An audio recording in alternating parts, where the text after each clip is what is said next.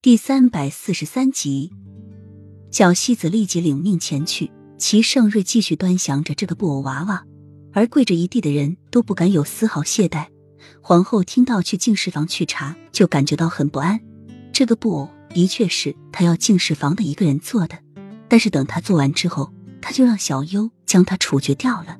也幸好他早做一步准备，不然死的人就是他了。皇上。没有人说做过那个布偶娃娃，不过却听姑姑说，曾有一个宫女来过这里。到了第二天进士房，就失踪了一个叫小月的宫女。小西子说完，看着齐盛瑞的脸色，没有想到这个人还真是小心。不过也难怪，布偶本是宫中的一个大忌，对方自然会小心了。那个宫女是哪个宫的？齐盛瑞问道。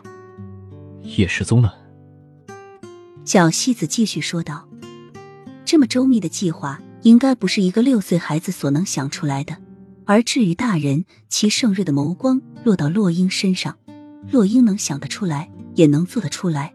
他见识过他的狠，也见识过他的厉害，但是他真的没有这个必要。他答应等他将所有的事情都安排好，为小西铲除一切祸害之后，就去找雨涵。他没有再做个布偶娃娃来诅咒他。”他若真想死，他死。那日他给他的，就绝不会是那个不举之药，而是另外一颗。皇后那淡淡的不安也瞬间消失了，嘴角抿起一抹冷笑。皇上，只要查查那个宫少了宫女，不就知道是谁做的吗？墨尘提议道。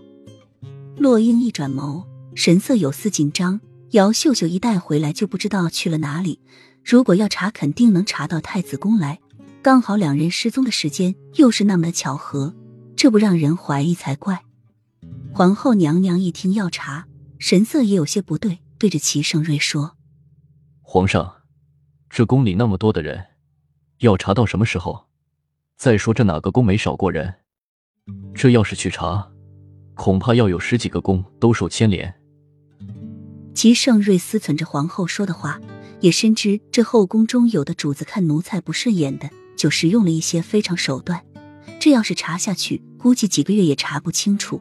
不仅越查越乱，并且还找不到任何的头绪。轻叹道：“樱花夫人，你说这该如何是好？”